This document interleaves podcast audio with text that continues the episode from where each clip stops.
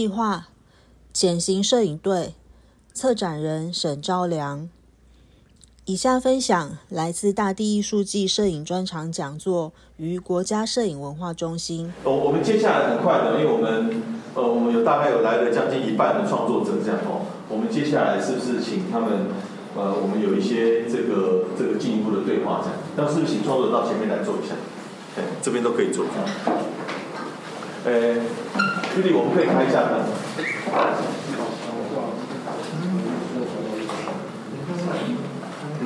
先跟大家介绍一下我们里面的成员哦，包括这个我从这，这是彭一航，哦，他拍摄的是通往民生社区的，我搭上了通往民生时光机。那接下来是黄王志，哦，他拍摄的这个别香山说话，哦，猎人，周族的猎人，以及他参与执行共构的一起书写的那个周族的战绩。那接下来这个是月里，月里，哦，他拍摄的是胡柳，哦，这种消失退却的宗教召唤以及。人在这种宗教语境当中来讲冒的，然后接下来这个是嘉诚，哦，他拍摄的是沙河，哦，就是广义的台南人的印象这样，这是这是雅言，哦，日常片段，好，然后这是文强，他拍摄的是跟希腊的业绩有关系的，那接下来这个是刚刚大家会心一笑的那个入口印象，哦，黄玉修他拍的入口意象的，然后接下来有这个呃轩朗，哦，他除了执行的战绩之外，还有。还有这个呃，我们流域连线的这个呃水坝景观哦的作品这样，然后接下来这个中影中影做什么？好，他拍摄的是这个张水人啊，我觉得很动人的那那个那个呃，在管理水资源最末端的这个肖像这样。我想，呃，我想这个。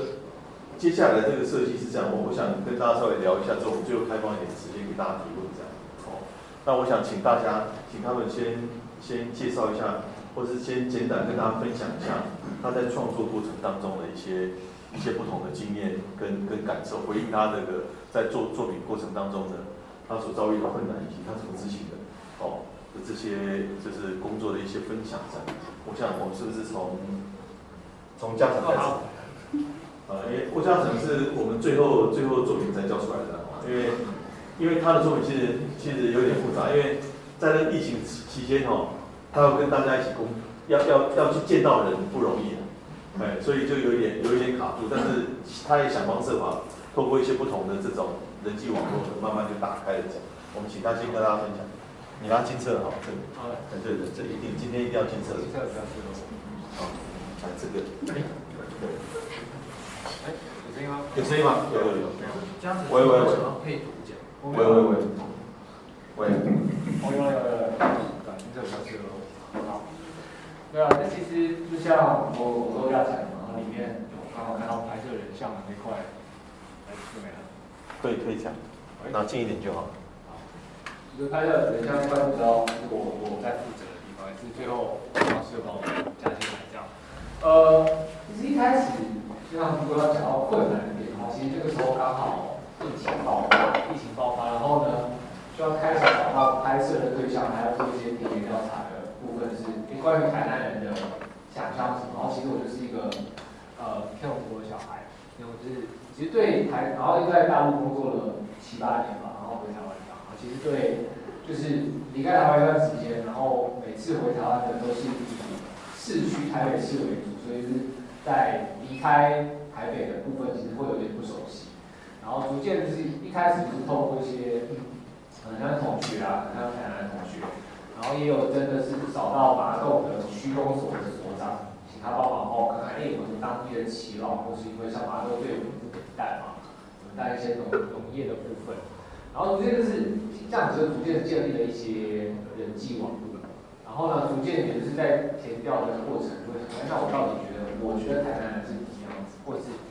呃一开始可能可能会有一些我自己觉得是刻板印象啊，可能台南是叫古都啊，然后最最老城区啊，然后可能是文化底蕴很深厚啊。但是真的去查了相关的摄影作品，像这种人文纪实的这种呃比较的作品是非常的多的。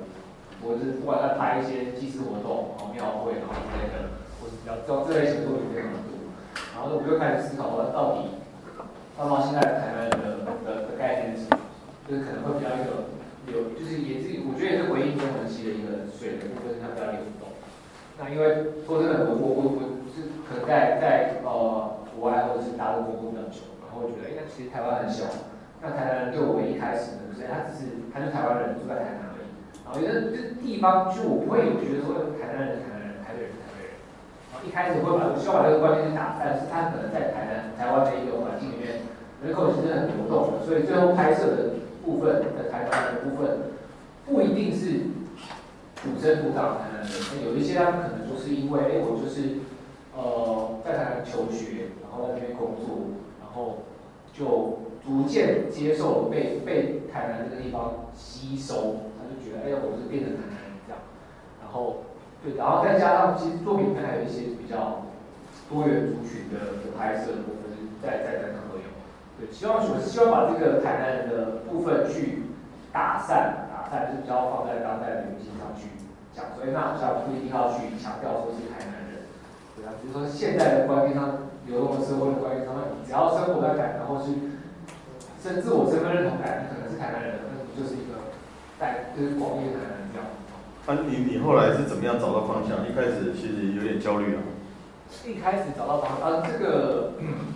啊，我觉得我太太其实帮我帮助很多了。你太太？啊，你太太也不是这里的人，居然帮到你。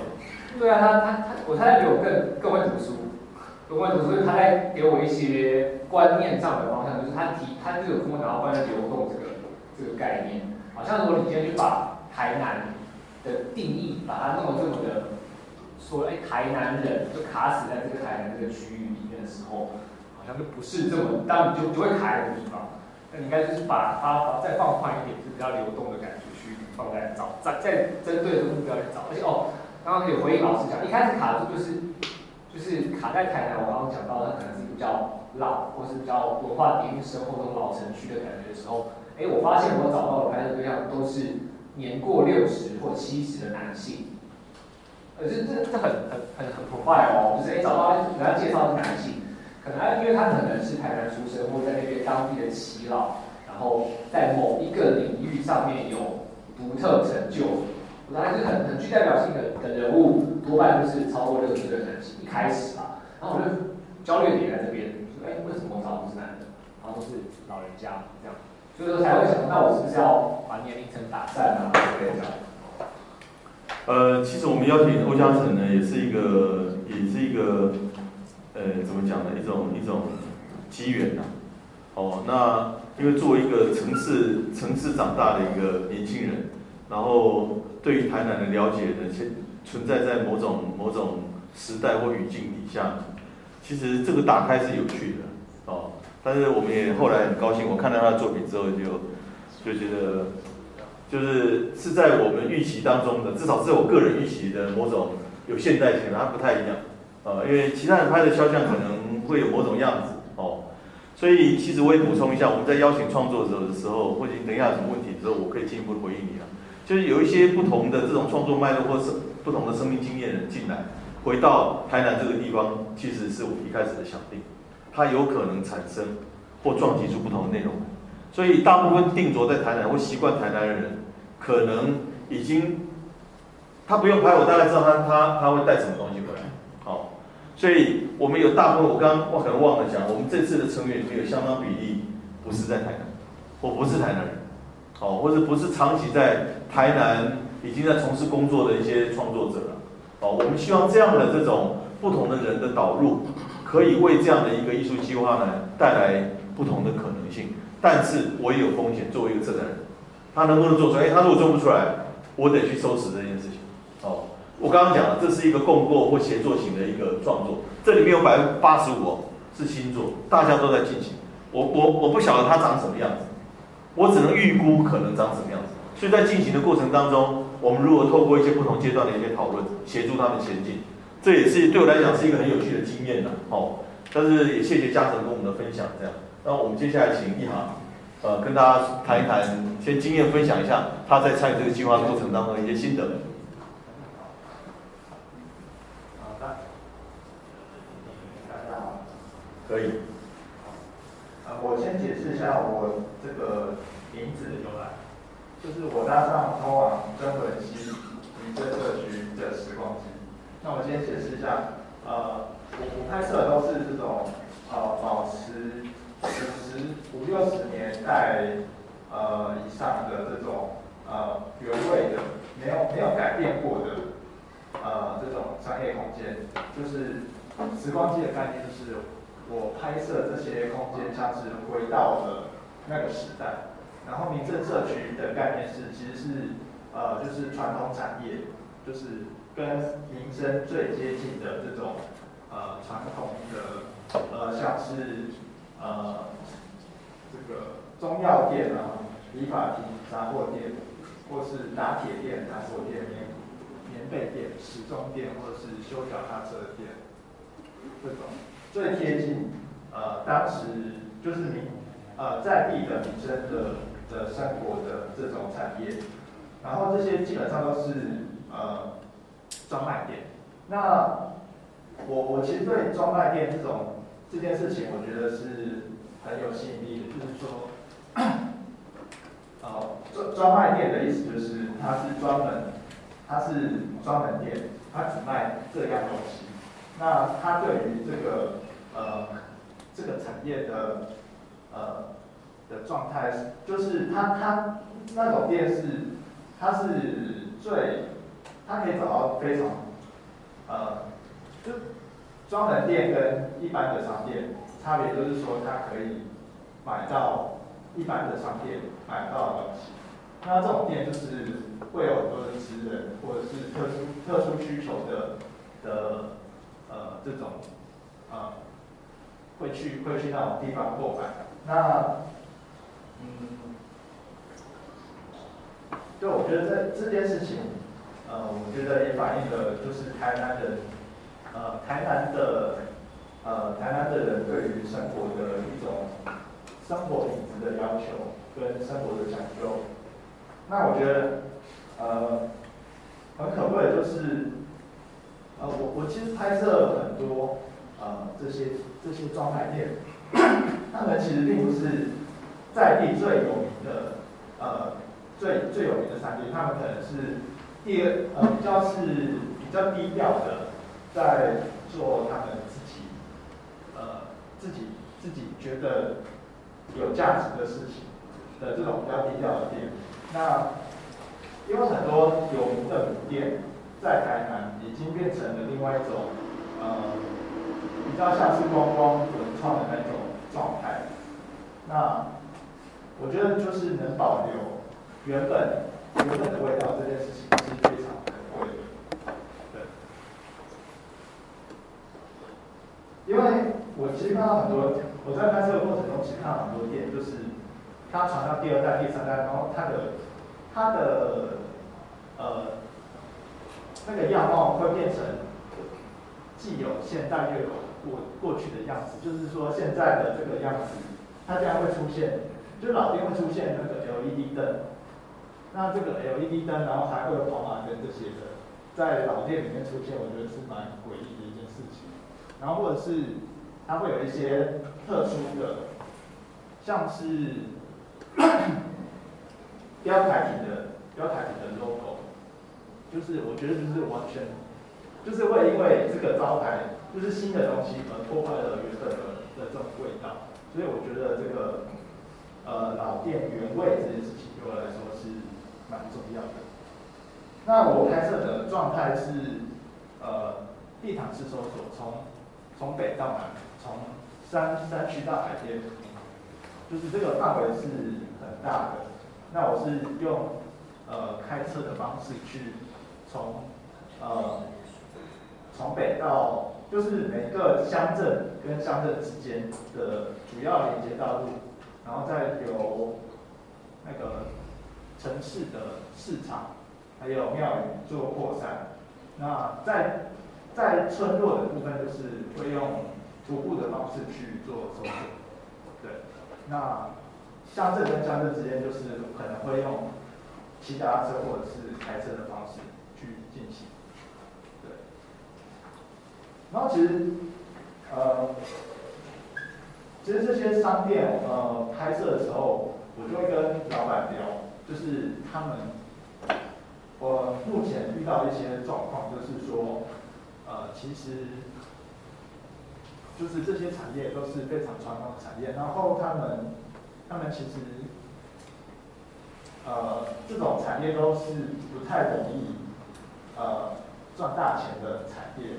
那他也不太愿意说，希望儿子或是，呃，家里的成员去。啊，接承接这个产承接这个商店，所以就是其实这些商店就是面临着一种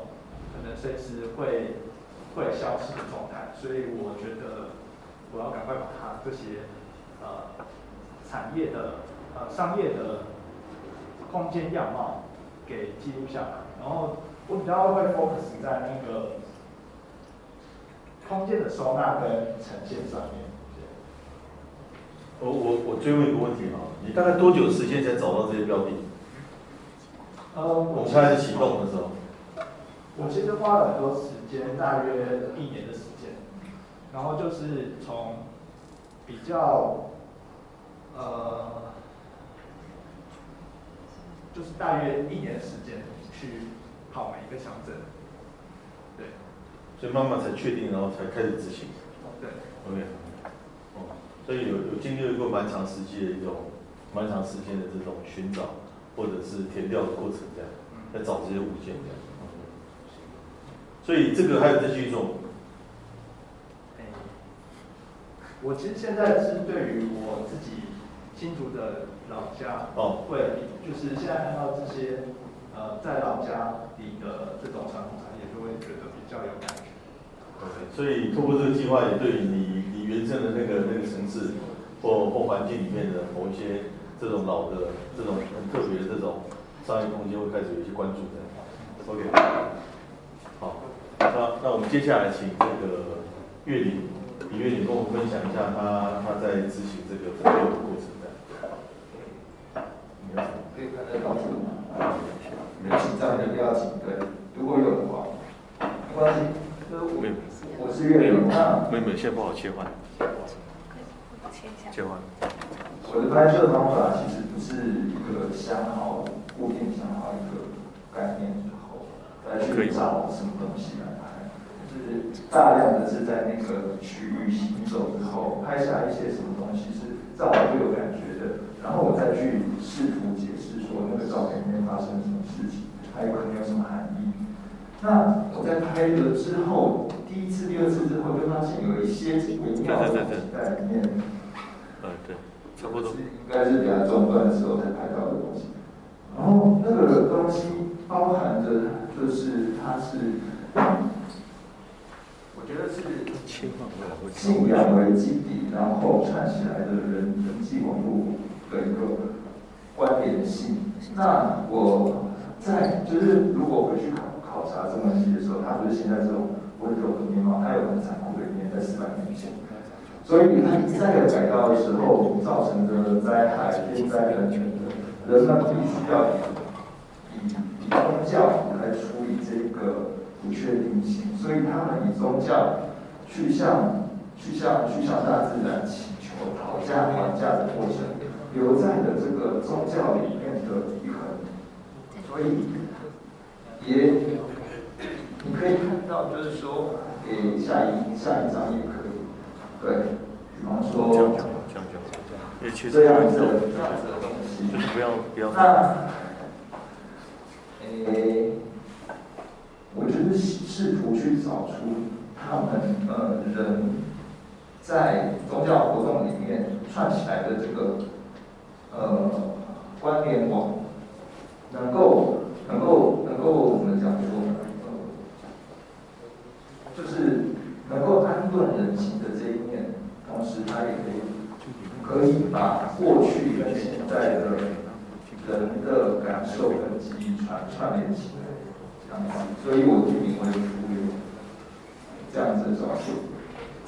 那如果看了整体的时候，会比较知道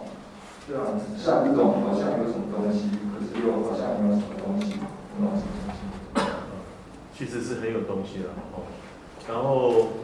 就是那种隐喻跟精神性其实非常特别啊，这是属于他个人的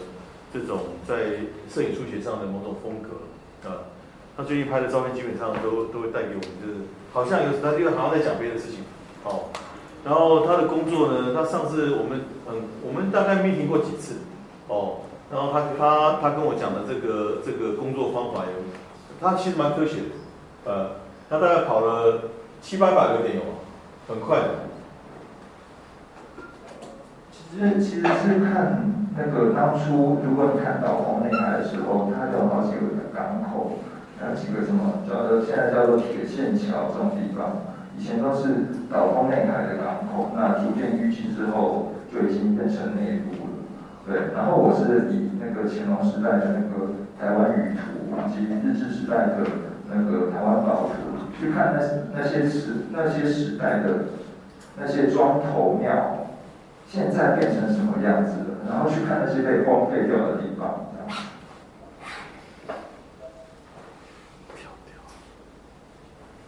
好，其实我觉得李月岭的这个浮流本身呢，我刚刚讲。其实难度相当高啊，就是就是他的情况不晓得标的在哪里哦，因为他说写实上还有一种写实的抽象性隐喻在里面的哦，这跟我们其他人在执行说我们锁定哪个地方人、对象、环境、空间哦，呃那个呃很不一样的一个一个一个工作难度了，跟最后的呈现这样哈。我们在这里提示的作品其实有限的。但是就是希望能够邀请你有机会能够到总爷走一趟，真正看到我们那些展览是怎么样铺在五个木栈道上面。这个时候，那个时候你会更能够贴近月底下去跟他跟大家分享的那一块这样。哦，即便我们现在把只有把照片秀出来给你看，在某种程度上，包括那整个环境跟他作品之间的的搭配这样。哦，那是我补充。好。呃，因为我以前也不知道什么叫做清水，比方说我作为这个主流主主画跳来跳去的画面的那个视觉，这是一个清水的仪式。那后来我才知道说，因为呃，在在乡村里面有武林，东西南北中，那武林是派谁镇守呢？其实是就是说那个清水的意思，就是你去请这个鬼神，去去不要放大，帮你镇守这个。症状的各个方向、各个方位，其实是这样子的。他是请鬼来帮你守你的家园，所以它其实是一个很、很、呃、很阴的意思，这不是很那么欢迎人去拍的东西。呃，所以你有什么有什么特别的感应吗？也还好，好像如果。感有感应的话，可能照片有点不一样。这些创作有时候都要加一点这种感应啊，增加某种戏剧性这样的。你没有吗？没有。没有开玩笑。我们接下来请那个黄志哦，他同时他主要的这个的创作是别向山说话。我们把它秀出来。哎，因为照片比较少，所以大家打开手机音色会很大。说话。我刚刚放了一些照片上去，大家可以。耳朵给我，啊，眼睛看手机，这样就好。跟大家介绍一下《别样山说话》这个作品，主要是我二零二一年开始去周族拍猎人他们狩猎。那老实说，我之前也没有任何登山或狩猎的经验，就是那次上去才开始。然后《别样山说话》这个名字的起源，比较像是，呃，大家想象一下，那种一点五吨的卡车后面载了几个人。然后我们就往那个夜晚的山里面开上去，然后伸手不见五指，我就问同行的一个年轻猎人，十九岁，然后是现在是志愿役这样子，我就去打猎这样，我就问他说，今天晚上想要打什么猎物？然后他就说，我们不能许这种愿望，不能向山神所求什么，或向向山神许愿说我们要打什么，那所以这个名字就慢慢出来了。所以平阳山说话有点像是我在跟他们上山、跟他们打猎、拍摄他们日常生活中，我发现即使像这样子的年轻周族青年，也会有比较反差的，他们必须要遵守或他们很敬畏传统跟山跟神灵的地方在。所以比较三说话不一定是不要做某件事情，也可以说是我们要遵守某种规矩。所以慢慢这名字就就这样成型了这样。然后大家可以看到这张就是我跟的其中一位年纪比较大一点猎人，然后他其实很幽默啊，但这张照片把他拍的有一些传神这样。然后可以看呃我放在 IG 上面的一些照片，然后我主要是我接下来的计划会跟呃年轻的猎人，他们大概高中毕业没有继续上大学，然后就回到部落里面。现在在部落里面就做，比如说种茶、种咖啡，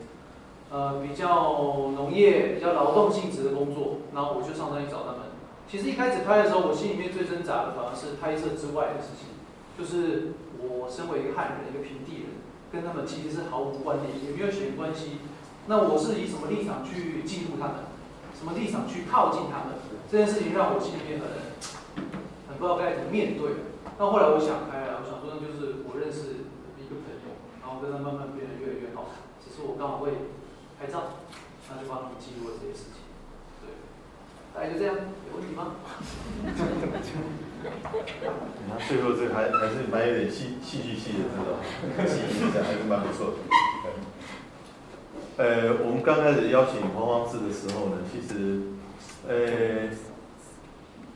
我们在座的这些基本上都是有在创作的人，哦，就是陆陆续续我们在过去的不同的一些交流的活动当中，我发现了或是认识了一些不同时代的朋友，包括现在看到的这一群，这样，就是他们同时有在创作。那因为黄黄志以前拍过拍过他跟他阿公有关系的这个这个一些视觉的作品，我有点印象。然后我们在聊起来的时候，其实他也非常非常主动的想要去执行这个计划。因为其实我对这个计划是有点保留，原因是因为它有点难度，然后现在有点风险。然后黄老师他也他他就他也很积极的说这件事情我想要做，我想我可以试试看。那我觉得回应一个一个创作者，他想要去做这件事情，对我来讲是最好的。哦，因为就是那个意志力决心不太一样哦，因为他的过程他也相对有一点困难，他必须要跟着猎人哦，然后你也要长时间上山，然后跟他们一起工作跟生活。那我感觉这个计划才刚开始哦。他回来，他呃，除了一些写实写实基调里面的某一些这种抽象跟隐喻的这个表现哦，然后让我们也能够在猎人这一块哈，有一个有一个相对的稳定的一个固守了哦。这也是让我们最后在策展方这边觉得觉得很好的一件一件这个作品这样哦。那特别我们把它呃放在跟跟整个这个田园森林有关系的大农田生态园区哦。然后能够跟其他原住民的艺术做一些整合，这样，嗯，你你在这个拍摄过程中有遇到什么危险的事吗？嗯，你开枪了吗？他们有邀请我开枪啊，但是我是没有开，不想浪费子弹。基于对对对于三十对对对的尊敬嘛。基于不要乱讲话。对对对，他刚刚讲的别这样说话，除了除了除了那个那个讲话造成猎物的，就是狩猎时候的干扰所以，其实他刚刚解解释的那个。那个对于对于对于大自然环境，对于狩猎本身这个这样的某种尊敬啊，内心的尊敬，哎，这样的语义的说明也是非常好的。嗯，OK，好，那等一下我们再可能有一个一个开放性的综合提问呢，我们现在请钟仪跟大家分享一下涨水。大家好，我是陈忠拿近一点。好，可能不要点开，不要点开的。好。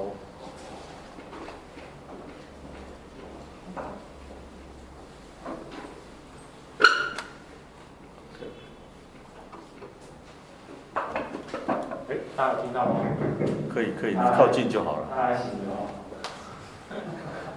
我先简单的讲，我拍的就是涨水。之前有听过涨水的举手，在这之前，好像大家都，因为我我自己也没听过，所以我是很好奇，这到底是什么样的一群人？当然就是很重要的一个任务，就是把它找出来，找出来这件事情，找出来这件事情就嗯，透过很多方式，嗯，有一些偷拐抢骗之类的，然后找出来呢，和欧家人也是一样，找出来都是六十五岁，但他们真的就是六十五岁以上，可能七十五岁，但是现在法律有规定，七十五岁以上是不能再兼任长水工的职。然后他们大概是什么样一群的，然后负责什么样工作？他们就是负责江南大郡，呃，上你去农田旁边看到那些水沟，其实那些都不是水沟，那是灌溉用的沟渠，可能是引水道或者是排水道。然后他们在管理那些沟渠，像这种沟渠，然后作为灌溉之用，就是在整个大台南地区或是大嘉义地区都有他们的身影。然后他们是谁呢？他们基本基本上大部分都是那边的农农友，因为他们最知道，呃，最知道这块田什么时候要吃水，这个作物是要吃多久的水。他们有点甚至是像像身体的微血管这样子，就是大约下来的水，他们要打，要把它打到田地做最好的利用。他们的功用蛮大的，他们一年大概可以会。下来大军上下做这温水库的事，但是就是在这种嗯，可能在历史书写上，可能在其他方面，反倒是他们的身影就比较少出现。像那个花莲雨林纪念馆有专门在讲讲涨水工的故事，但是就不知道他们是谁，就是有文献有工具，就是这群人。然后我这次做的事情就是把它们找出来。然后在影像的发影像形式的表现上，诶，给沈老师也也给了一个很好的定义，就是，嗯，他们这些小东小人物可以可以可以让我们重新再被看见，谢谢。呃，终于在寻找这些涨水工的过程，其实也遇到一些不同的困难啊，除了疫情之外，然后他们本身回应这个。这个采访或这个拍摄本身的这个怎么讲，意愿的那个那个热情的程度也是慢慢才升高的啦，哦，慢慢才升高的。那刚开始其实他们有点比较不受干扰，这样哦，不想要受干扰。你你怎么样打破这个事情？就是怎么样去打开这件事情？呃，其实他们都是依附在水利站底下，要找到他们，就是要透过水利站。然后他们和水利站的关系是有点像契约关系，水利站聘用他们算时时薪是多少，所以呢，他们不会听我，他们听站长，因为是站长发他们薪水，对，然后对，所以你要先去说服站长嘛，对对对对，对，如果如果站长支持你就可以了嘛，对，不过通常有时候就是站长不支持你，站长不是不支持，有时候呃，有些人他们把它当工作，好。所以就是，就就是稍微应付一下。哦，对。事事实上哦，我我刚刚讲，就是地方上的人跟这些艺文活动的这种这种接触的方式，它是一个进行式的。我我以那个家长拍的那个肖像，他本来就拍一个肖像，那肖像讲说啊，我的表公啊，然后他图说就写庙公了。那过几天去了，他觉得哇哈，这么正式的展览了。不行啊！我怎么叫庙庙公？大家讲不行。哎，我叫总干事。哇，我把图说改成总干事，我们就改啊。我这样跟你分享什么意思？他本来不晓得在做什么事，因为他没有经验嘛。哦，那所以我觉得你去沃养一个地方的的译文的土壤需要时间的。那他为什么讲？他重视他自己的样子啊，他希望他被正正式看见的样子，他自己有他的期待。但是我们当然要回应。这是一个很有趣的例子啊，但是像类似这样的要求，基本上我们我们都会遵照。那也也像这个，其实包括很多长嘴人，很多我们拍的相关的人，他们除了自己人，那一些亲戚朋友，基本上呢都会出现在那个展场，在不同的时间点去看他的照片是怎么样面对公众。那我觉得这是一个很好的开始啊。当然，因为我们我们很认认真，也很正式的在面对这个事情。好，那我们接下来请雅妍跟大家分享一下他。他呃花了很长时间在在在在城乡之间的一些街头闹区巷弄里面寻找街拍的这个过程。呃，大家好，呃，这个周末的时间点来这边跟大家分享。呃，其实我这一年多的时间，我我自己的呃感触是，因为我习惯街拍的方法，所以我大部分的时间就是呃用两条腿走路，然后。呃，感受就是你眼前所看到很多的人事物这样。那因为在呃台南地区这个区块，其实以呃我也是透过这次的计划，然后呃走到很多我平常不会去的地方。但是呃，我自己是觉得呃，这次的这个拍摄的计划里面，我自己呃感觉很多哈，但这感触是比较属于个人性的，因为其实我觉得呃拍照，你把自己置身在一个环境，不管是你熟悉或是陌生的地方，你都必须要能够让自己身跟身心灵都要能够呃融入在那个空间里。所以，即使是你第一次到的地方，你可能还是要让自己的精神是呃投入在那里。所以我大部分时间呃接拍的过程是我不太说话。但是如果遇到有人质疑我在做什么的时候，我可能就势必要去跟他做沟通。那因为呃那一年的时间刚好是疫情最严重的时候，所以呃大部分人都是戴着口罩。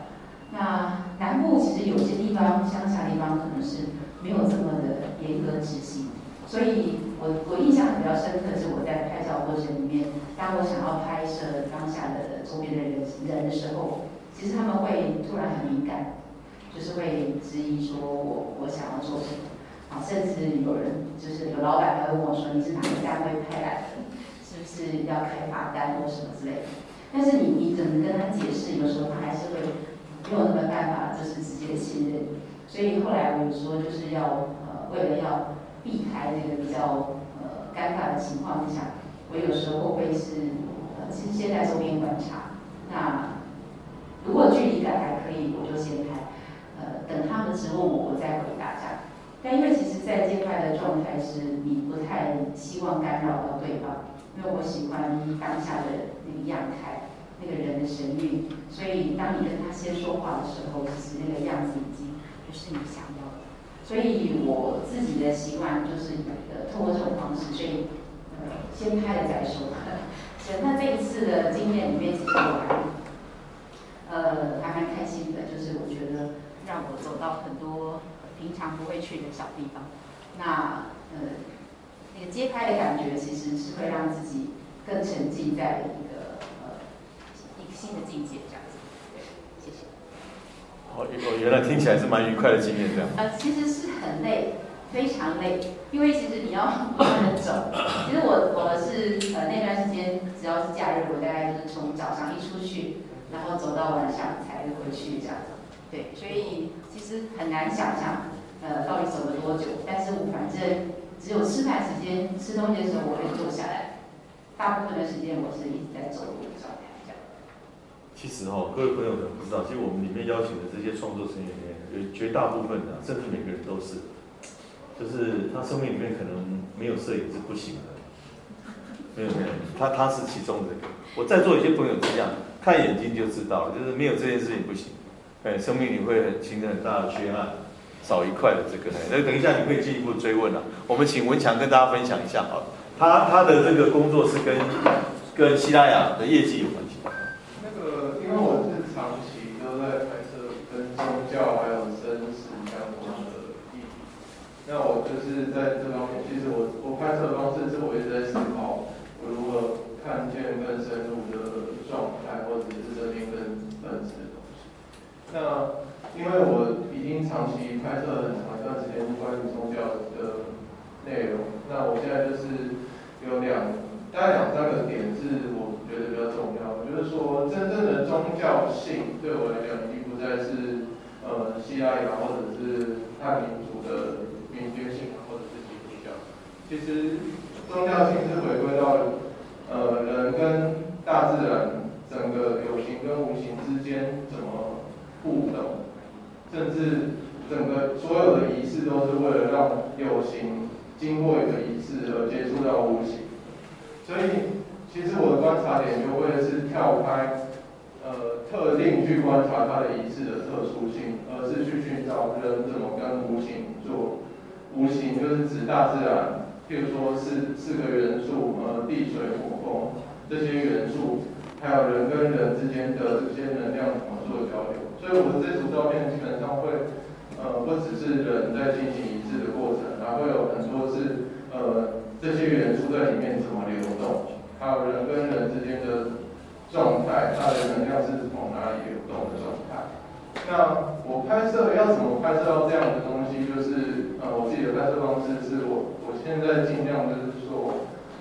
我想要避开理性或者非理性的这个二元的框架里面，那我的方式就是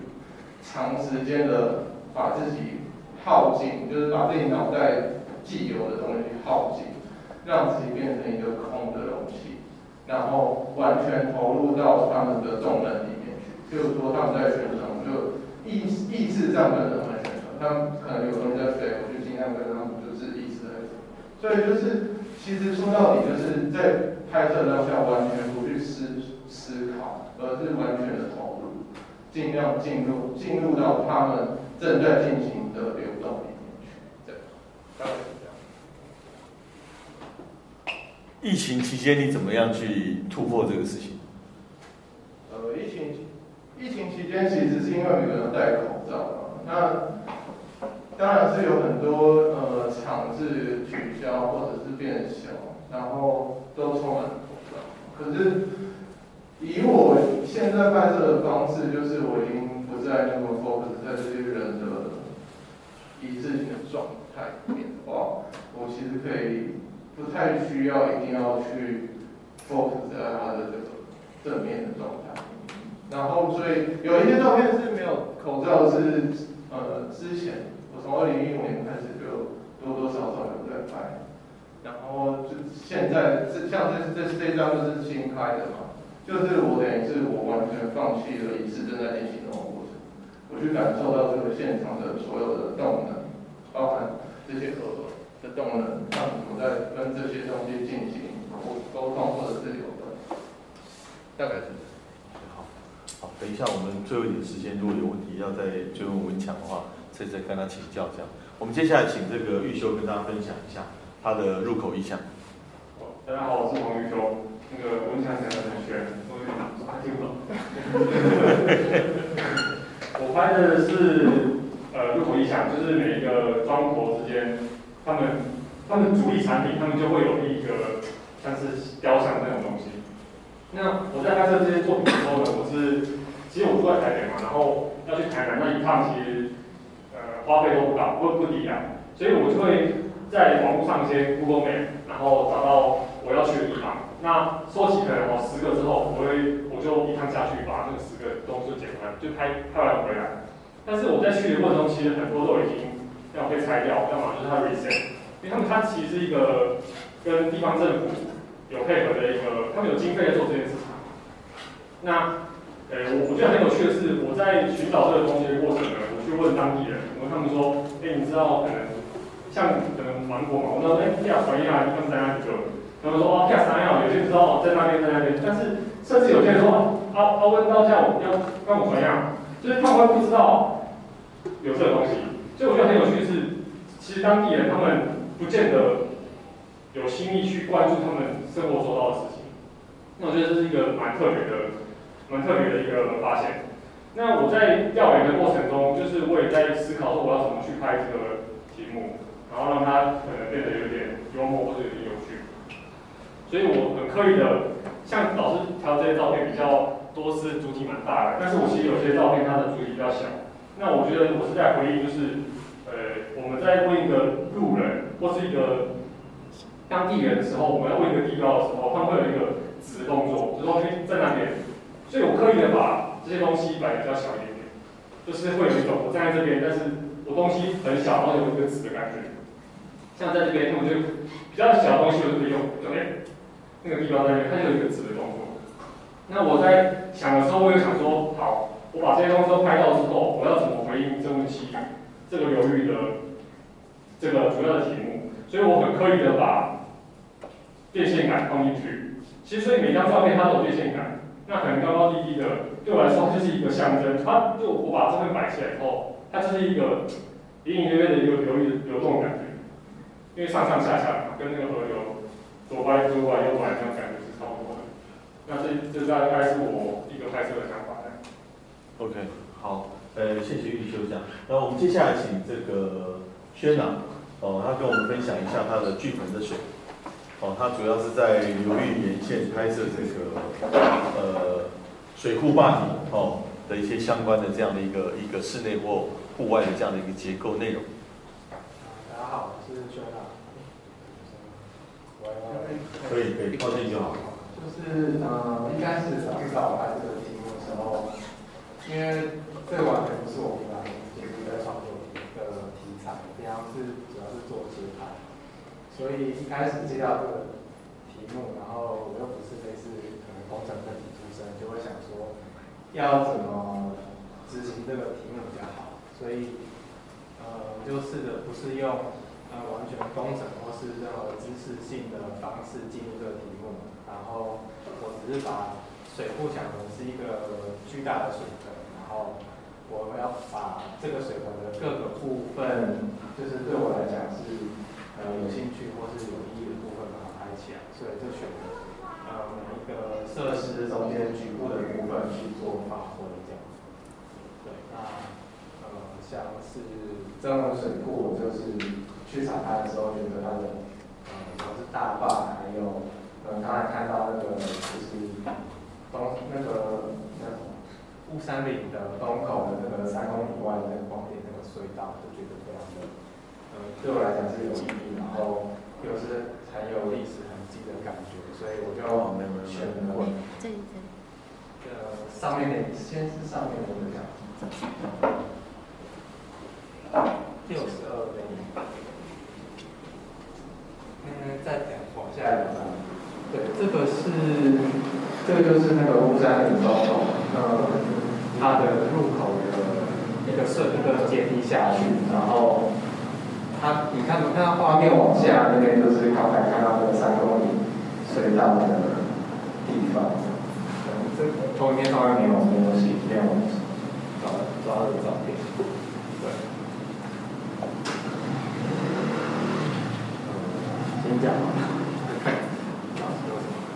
刚刚林先生提到哦，他他其实他之前我们认识他的创作内容是在街拍，哦，但是我们特别邀请他做其他的，完全是翻转，哦，那其实这个对我来讲是，包括我们几个欧嘉诚在一个不同的这种成长脉络底下，对于这个陌生的环境或议题的重新的启动哦，这也是在策展端的一个策略了。我们希望透过这样的一种陌生人去寻找其他的可能性，但是我刚刚讲，这对我一个邀请端呢，我会有相当的的风险在，但是虽然有这样的风险，但是我有一定的一定的比例呢，内心有一定的比例跟判断，觉得他可以完成这件事情。哦，当然，但是我们要做出一些其他的支撑啊，资讯上面的或方向上的，然后让它能够重新启动。就是他们的本质学能是没有问题，特别是我们这一次的这个邀请的成员里面哈，我应该这样讲嘛，就是我很谨慎的用语，就是他的实物能力要很好，在拍摄实物上能力很好，哦，然后因为我们需要一些具体写实的东西呢，哦，但是我刚刚已经说明过了，因为这样的做法是为了迎接未来相对更观念或更实验的东西，能够在艺术季里面的视觉上扮演一些不同的展出或角色的时候的一些。一些基础的培养啊，哦，跟观众之间这样。但是我们刚刚其实有几位有有有分别提到，诶，他被委托的这样的一个一个创作任务里面，可能跟他本身的熟悉或专长的东西呢，诶，不是那么 match，哦，但是这个某种程度也是也是一种刻意，诶，但是那个刻意的基础不是完全没有基础，因为我判断他可以做到，诶，那我也希望透过这样的一个平台。这样的艺术希望能够启动另外一个可能。我刚刚讲了，就是另外的不同的这种这种协作或开拓，把这样的一个平台呢，跟艺术家或参与在艺术家参与在其中艺术家里面，哦，最最大的可能我们能够能够把它发挥出来，这样，哦，这是我做的一个补充啊，哦，特别是我现在参与一些公共事务的一些工作了，哦，或推动，我个人都认为，哦，这件事情如果是一加一加一加一这样，加的越多的事情呢，我意愿会很高啊。为什么？就是我今天要找一个工读生，他只是来帮我们看看场地好了。他不能只是一个工读生，他必须要对摄影或者对这个双相关有兴趣的。那我们把这个有有限的资源交给他，他能够在这里面找到一些相对的养分，这样很好啊，这样很好啊。那我要去找这样的人。那所以这也是我们邀请这些不同时代的创作者，其实很大的原因，因为他们都是想创作人。他们都是那种在我在我印象接触当中，有些人我根本不熟，我只知道他对摄影有兴趣，但是我知道他生命里面没有摄影不行，或者摄影对他来讲很重要的哦。他们可能有些人不跟你承认啊，但是我知道他很重要的，就是没有没有摄影会很焦虑那种，哎，因为我们接下来因为不好意思耽误很多时间，我想最后一点点时间是不是开放我们现场的好朋友，就是你谢谢你能够待这么久陪陪着我们这样，有没有一些反馈或是有些提问的？有有没有一些延续的提问？这样就是关于影计划潜行摄影队的其他补充，可以在本频道搜寻收听。合成 Podcast 频道啊，K 崔哈，可以在线上各大平台收听，透过 Spotify、s o n First Story、Apple Podcast、Google Podcast、KKBox 都听得到。我是可爱子，下次再会。